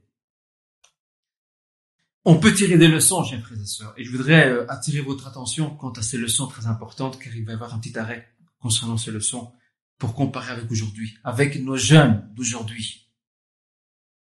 Avec nos jeunes d'aujourd'hui. La première des leçons, c'est que dans ce métier, ou plutôt il y a dans ce noble métier un exercice bénéfique quant à sa future fonction, à son futur rôle. Vous savez quand vous avez un troupeau, vous savez que même les bêtes, les animaux, les animaux ont aussi leur petit caractère, leur petit tempérament. Vous avez des animaux qui sont dociles. Vous le poussez par là, vers la gauche, il va vers la gauche. Vers la droite, il va vers la droite. Arrête-toi, il s'arrête. Avance, il avance. Vous en avez d'autres vous pouvez frapper votre main contre la pierre, il n'écoute pas. Il y en a d'autres qui sont euh, qui sont rebelles. Eh bien ici, le fait que le professeur sallam exerce ce métier de berger avec des moutons, des brebis, à tempérament différent, euh, Il doit, il doit, il doit gérer ce troupeau, l'orienter, ramener un dans, dans les rangs, euh, orienter par-ci, orienter par-là, tenir compte de, de, de leurs besoins. Ça le prépare à son rôle futur, car demain, ce seront des hommes qui va diriger. Des hommes avec des caractères différents, des tempéraments différents. Abu Bakr, ce n'est pas Omar. Omar, c'est pas Ibn Abbas. Ibn Abbas, c'est pas Abu. Khadija, ce n'est pas Hafsa. Aisha, c'est pas Umm Salama. Umm Habiba, c'est pas non plus euh, Safiya. Tous des gens à caractère différents. Les gens que recevait le prophète, ils recevaient qui? Ils ne recevaient pas que des gens bien éduqués. Ils recevaient des ignorants. Ils recevaient des bédouins qui n'ont aucune éducation, qui sont agressifs, arrogants, vulgaires. Et à chacun, de par son métier de berger, où il a déjà été formé, à chacun il donnait son droit, sa part. Il jonglait. Avec une maîtrise impressionnante, il jonglait avec les tempéraments et les caractères, et il donnait à chaque homme, à chaque femme, ce qu'il ou elle a besoin. Tout ça, bien sûr, c'est Allah qui lui a appris, subhanahu wa ta'ala. Mais il l'a aussi acquis par l'expérience de la vie et par l'exercice de ce métier important qui est celui donc de berger qui le prépare à devenir demain euh, le guide, pas seulement d'une communauté, mais de l'humanité tout entière. Aussi, ce, ce, noble métier, parmi les leçons qu'on peut tirer, c'est que ce noble métier euh, reflète aussi la modestie qui caractérise Mohammed. Généralement, ce métier-là, al même aujourd'hui dans les pays, euh, dans beaucoup de pays du monde, et entre autres les pays musulmans, vous dites à quelqu'un, viens, viens t'occuper d'un troupeau. Il va vous rire à la figure. Il va se moquer de vous. Il va vous dire, les gens, ils ont déjà une voiture, ils ont des motos, ils sont sur Internet, euh, ils ont un contact avec l'espace, et toi tu me dis, viens t'occuper de moutons, de, de brebis, c'est quoi ça? Tu me prends pour qui pour un arriéré? C'est ça la réalité. Ils se rendent pas compte que, subhanallah, ce noble métier, jusqu'à aujourd'hui, est toujours noble. Est-ce que nous, on serait capable de nous occuper d'un troupeau? Ah, mais nous, c'est pas difficile. On jette le bâton, on s'en va. Ils vont dans la direction qu'ils veulent. Je m'en contrefiche. Je, je, je, frappe avec mon bâton pour le faire rentrer dans, le, dans, dans, les rangs et pour les orienter. Malgré tout, ils sortent. Et chacun veut gratter de, de son côté. Parce que aussi, ce, ce, ce métier-là nous apprend le tact de prendre en considération certaines situations. Eh bien, nous, qui avons grandi dans des villes modernes, dans la modernité, on n'a pas cette patience-là. Et c'est dommage d'ailleurs. Et subhanallah, une chose qu'il serait bien de faire, c'est lorsque vous allez dans un pays musulman, par exemple, c'est d'aller à la campagne. Même ici en Belgique, hein, il y a des campagnes ici aussi. Allez voir les paysans, comment ils vivent. Subhanallah, vous trouvez le frère, qu'est-ce qu'il fait? Il prépare des bottes en caoutchouc une veste adéquate. Il suffit qu'il entre dans, la ferme où il y a des excréments par terre de, vaches, de, moutons. À peine que ça touche ses vêtements, il panique, ça y est. Il perd les pédales. Il se sent sale, etc. Mais ces gens-là, ils vivent, ils vivent dedans matin et soir. Ils sont habitués à ces choses-là. Toi, monsieur, monsieur, monsieur propre, comment on va t'appeler On va t'appeler monsieur propre pour la moindre petite égratignure, tu vas commencer à paniquer. C'est ça le drame. Alors, euh, ce genre de métier-là nous apprend l'humilité et la modestie, et c'était le cas de tous les prophètes qui l'ont précédé. Aussi, ce métier lui, apprenait au prophète l'autonomie. Et je voudrais aussi euh, attirer votre attention sur un phénomène désastreux qu'il y a dans notre communauté, nos familles et nos sociétés.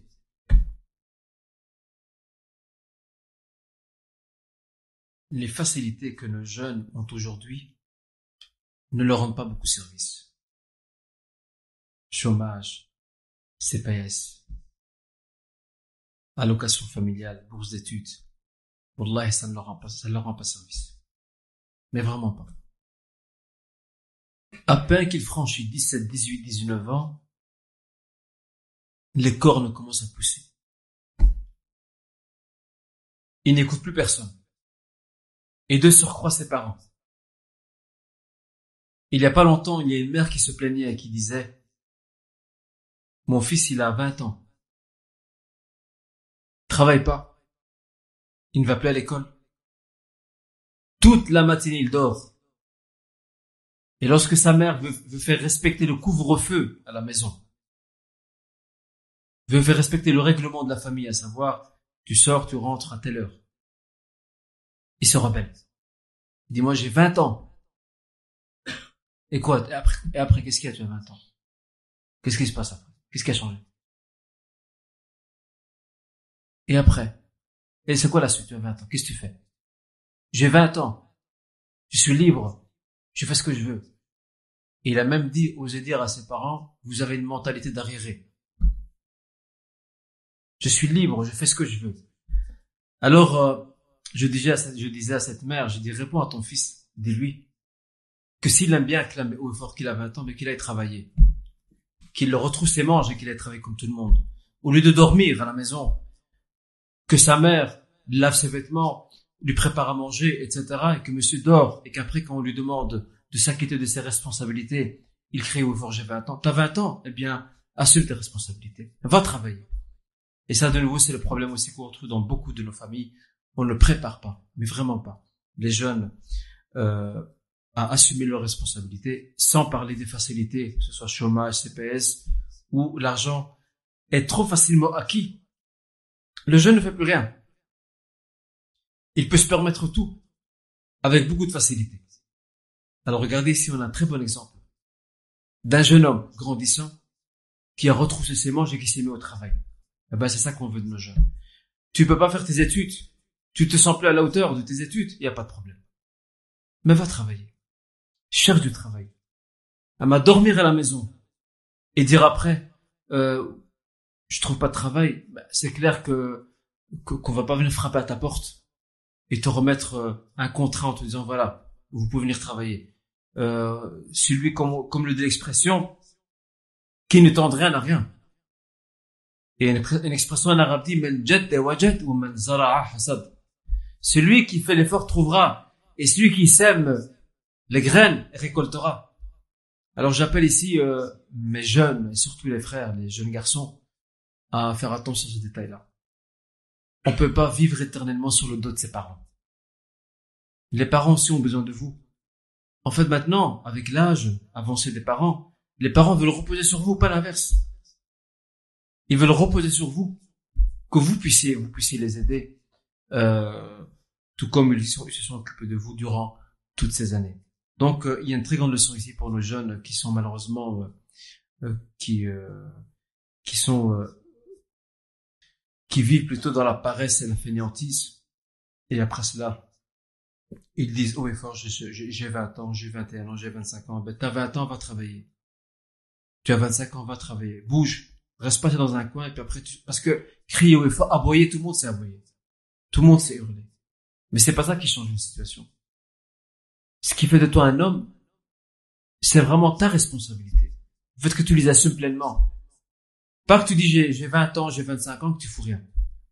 Alors j'espère, Inch'Allah, que le message est passé auprès de nos jeunes, Inch'Allah.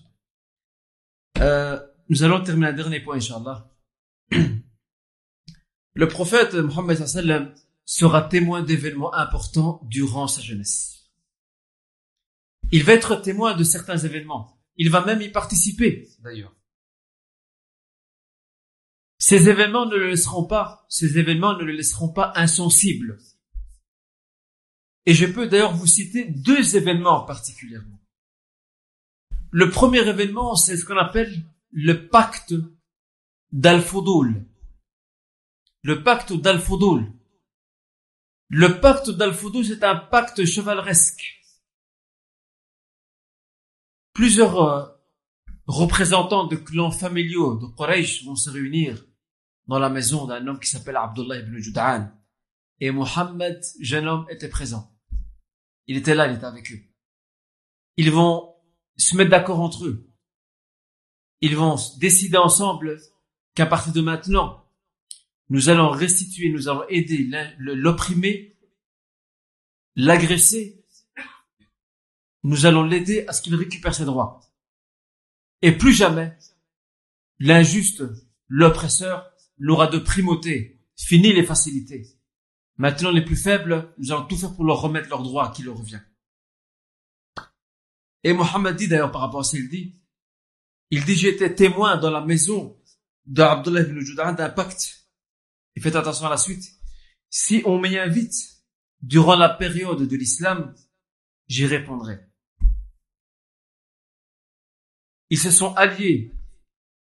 Ça c'est le narrateur, c'est pas le prophète qui parle ici. Ils se sont alliés à restituer les dus, al-fudul, à leur ayant droit, et que l'injuste ne pourra plus avoir la primauté par rapport au plus faible. Donc ce pacte d'ordre chevaleresque a été conclu entre les clans suivants, je vous les cite. Banu Hashim était là, la famille du prophète. Banu Umayya, aussi un clan fameux et très important. Abu Sufyan en fait partie d'ailleurs. Banu Zahra, aussi. Et Banu Marzoum. Ces différents clans familiaux Qurayshites avaient leur représentant dans la maison d'Abdullah ibn Juda'an qui était un homme très respecté. Ils se sont mis d'accord entre eux. Ils se sont mis d'accord qu'à partir de maintenant, nous allons tout faire pour faire triompher la justice sociale, défendre les plus faibles, les plus démunis. Et si ils sont lésés dans leurs droits, faire en sorte qu'ils aient droit de citer, et puisque cela, que leur dû leur revienne directement. Donc on voit ici, chers frères et à quel point, et à une époque très précoce, Mohammed s'est intéressé, en tant que jeune homme, il s'est intéressé euh, aux questions sociales de sa cité, de sa ville, de son pays. Ce n'était pas un jeune qui vivait en marge de la société, qui ne s'intéressait à rien comme les gens d'aujourd'hui, sans bien sûr généraliser. Il suivait de près l'actualité de sa ville. Il prenait parti aussi pour ce qu'il estimait être juste. La preuve, il était présent dans cette assemblée qui a contracté ce pacte de soutien, ce pacte qui établit la justice donc euh, sociale. Euh, et lorsque le prophète sallam dit, si on m'y invite durant la période de l'islam, j'y répondrai, il y a une très grande leçon pour nous. C'est que le musulman prête toujours main forte à toute cause, juste, même si celle-ci est défendue par des non-musulmans. Tout, un, un non-musulman qui est victime d'une injustice, eh bien, toi, en tant que musulman, tu dois le défendre. Et pas dire, ben, c'est bien fait pour lui, il a qu'à encore se noyer encore plus. Tu dois le défendre. Toute cause dans la société juste qui rend justice, les musulmans doivent y joindre leur voix. Et malheureusement, dans nos sociétés maintenant, même ici ailleurs, il y a beaucoup d'affaires, beaucoup de questions qui sont soulevées. Et on n'entend pas une voix de la part des musulmans. On qui sont absents, qui n'existent pas. Et ça, c'est très dommage. Regardez ici le prophète. Ils sont polythéistes. Et il dit, si durant la période de l'islam on m'y invite, c'est même j'en m'y invite, j'y participerai. Je répondrai à leur appel. Et j'apporterai mon soutien et mon appui pour toute cause qui rend justice à n'importe quelle personne, qu'elle soit musulmane ou non. Et il y a bien sûr il y une très grande leçon d'humanisme euh, que devraient méditer euh, ceux et celles parmi nous qui quelquefois peuvent avoir une vision un peu aiguë ou plutôt étroite des choses. Un deuxième événement important, c'est la participation à la reconstruction de la Kaaba. Le prophète Mohammed va participer en tant que jeune homme à la reconstruction de la Kaaba. La Kaaba qui avait été incendiée, ou plutôt qui avait été prise euh, par le feu, un feu ardent qui a détruit certains de ses murs et qui l'a euh, fortement, eh bien, les chefs Qurayshites décident de renouveler le temple une fois de plus, Mohammed n'est pas un marginal. Il est là, au cœur de l'actualité, au cœur de la société, et il intervient. Il va participer avec eux, avec son oncle. Non pas Abu Talib, mais Al-Abbas. Il a un autre oncle. Al-Abbas qui est le père de cet éminent compagnon Abdullah ibn Abbas. Et Al-Abbas, il verra Mohammed, jeune homme, porter les pierres. Il avait une longue tunique, le prophète Il avait donc son fameux euh, son formé Izar, c'est la tunique d'en bas qui était longue. Alors euh, Al-Abbas lui dit, ben écoute, pourquoi tu ne lèves pas ta tunique À l'autour de tes épaules, tu l'attaches? Comme ça, tu ne vas pas trébucher. En portant les pieds, tu risques de te faire mal. Et subhanallah, c'est rapporté par Bukhari, regardez ce qui va se passer. Il va lever. Et au moment où il le lève, on a fait voir sa nudité. Il tombe évanoui. Le prophète sallam tombe évanoui. Et plus jamais, on ne l'a vu dans cet état, plus jamais. Et ça, c'est une grande leçon, une très très grande leçon. Tous les prophètes et messagers veillaient à une qualité morale fondamentale qui est abandonnée aujourd'hui. C'est la pudeur, al-haya. Et la décence. Al-ifa. Moussa vous savez que dans la législation des tribus d'Israël, Banu Israël, il y a un hadith authentique d'ailleurs en la matière. Il était permis aux juifs de, des, tribus d'Israël, Banu Israël, des enfants d'Israël, de prendre le bain ensemble nu, tout le monde nu. Tous ensemble. Eh bien, ça se faisait, c'était permis dans leur législation à l'époque. Une seule personne ne se joignait pas à eux, Moussa. Il prenait son bain tout seul, loin du regard des autres. Regardez, tous les prophètes et messagers veillaient absolument à la pudeur et. Et d'ailleurs, lorsqu'on a décrit le prophète sallam par rapport à la pudeur qui nous manque aujourd'hui, كان النبي صلى الله عليه وسلم أشد حياء من العذراء في خدرها. Le prophète avait plus de pudeur que la jeune fille non mariée et timide qui est dans sa demeure, qui évite de croiser les regards il était, il était plus pudique que ces jeunes femmes-là ou que ces jeunes filles-là. Donc regardez ici, on a euh, cette, cette illustration euh, impressionnante. Euh, Allah subhanahu wa ta'ala a préservé Mohammed sallam de cet acte impudique et il s'évanouit comme nous l'avons indiqué et plus jamais il le vire dans cet état. Aussi, euh, par rapport à, à la construction de la Kaaba, un petit conflit va naître. Donc il les a aidés à construire mais plus tard, lorsqu'ils vont faire les finitions, il y a un conflit qui va naître entre les clans. Vous savez, les clans de Quraysh, ils, revendiquent tous certains privilèges par rapport à la Mecque et par rapport surtout au temple sacré. Qui va placer la pierre noire? C'est un grand problème, ça. Qui? Banu Hashim tout seul? C'est pas possible. Banu Umayya? Banu Zahra? Banu Makhzoum? Non ils ont failli se disputer, s'accrocher. Et c'est là que l'un d'entre eux dit, attendez un instant. Le premier venu, le premier arrivé, ou le premier arrivant, nous allons le prendre comme arbitre. C'est lui qui tranchera pour nous. Alors ils attendent. Et qui arrive? Muhammad, il arrive, c'est un jeune homme. Et là, l'un d'entre eux dit, Atakum as-sadiq Al-Amin. Voilà le véridique, l'homme de confiance, l'intègre qui arrive. Il avait déjà cette réputation à l'époque. Alors ils lui ont exposé le problème et leur a dit promenez un drap. Ils ont tous tenu le drap ensemble. Il a dit mettez tous ensemble la pierre au milieu. Levez le drap. Ils l'ont levé, ils l'ont rapproché et puis lui il l'a placé lui-même. Il a mis fin au conflit. Cette stabilité social et civil qu'a installé Qusay ibn Kilab a failli voler en éclats à cause de la pierre noire. N'oubliez pas, les Arabes, ils sont presque pour rien. À cause de la pierre noire. Et c'est Mohammed en tant que jeune homme qui va venir et qui va éviter ce drame. Alors disons, prenez ça ensemble et on va la mettre ensemble. Il la placera lui-même d'ailleurs et il mettra fin donc au conflit. Voyez-vous, chers frères et sœurs, Mohammed s'intéressait déjà très très tôt à toutes les questions qui préoccupent euh, les, donc les gens de sa cité, ou plutôt sa cité, il y participait vivement. Il n'était pas à l'écart de la société, ce n'était pas un X inconnu. Il était connu de par sa réputation, de par son clan familial, mais plus que cela, il ne s'arrêtait pas au titre, il participait à tout ce qui pourrait apporter paix et prospérité, à sa cité. C'est ici que nous arrêtons, chers frères et sœurs, et Inch'Allah Ta'ala, euh, la semaine prochaine, nous allons commencer un nouveau chapitre qui sera consacré à son mariage avec la plus noble des femmes, la plus vertueuse des femmes, Khadija, radiallahu anha. La première femme de l'islam, la première dame de l'islam, Khadija, radiallahu anha. Et on verra ça, inshallah. La semaine prochaine, barakallahu fina fikum, jazakum khairan, subhanakallahu bihamdik.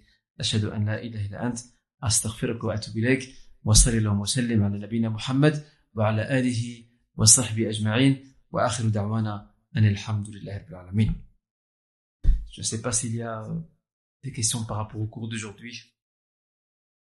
Elles seront les bienvenues. Y a-t-il des questions par rapport au cours d'aujourd'hui?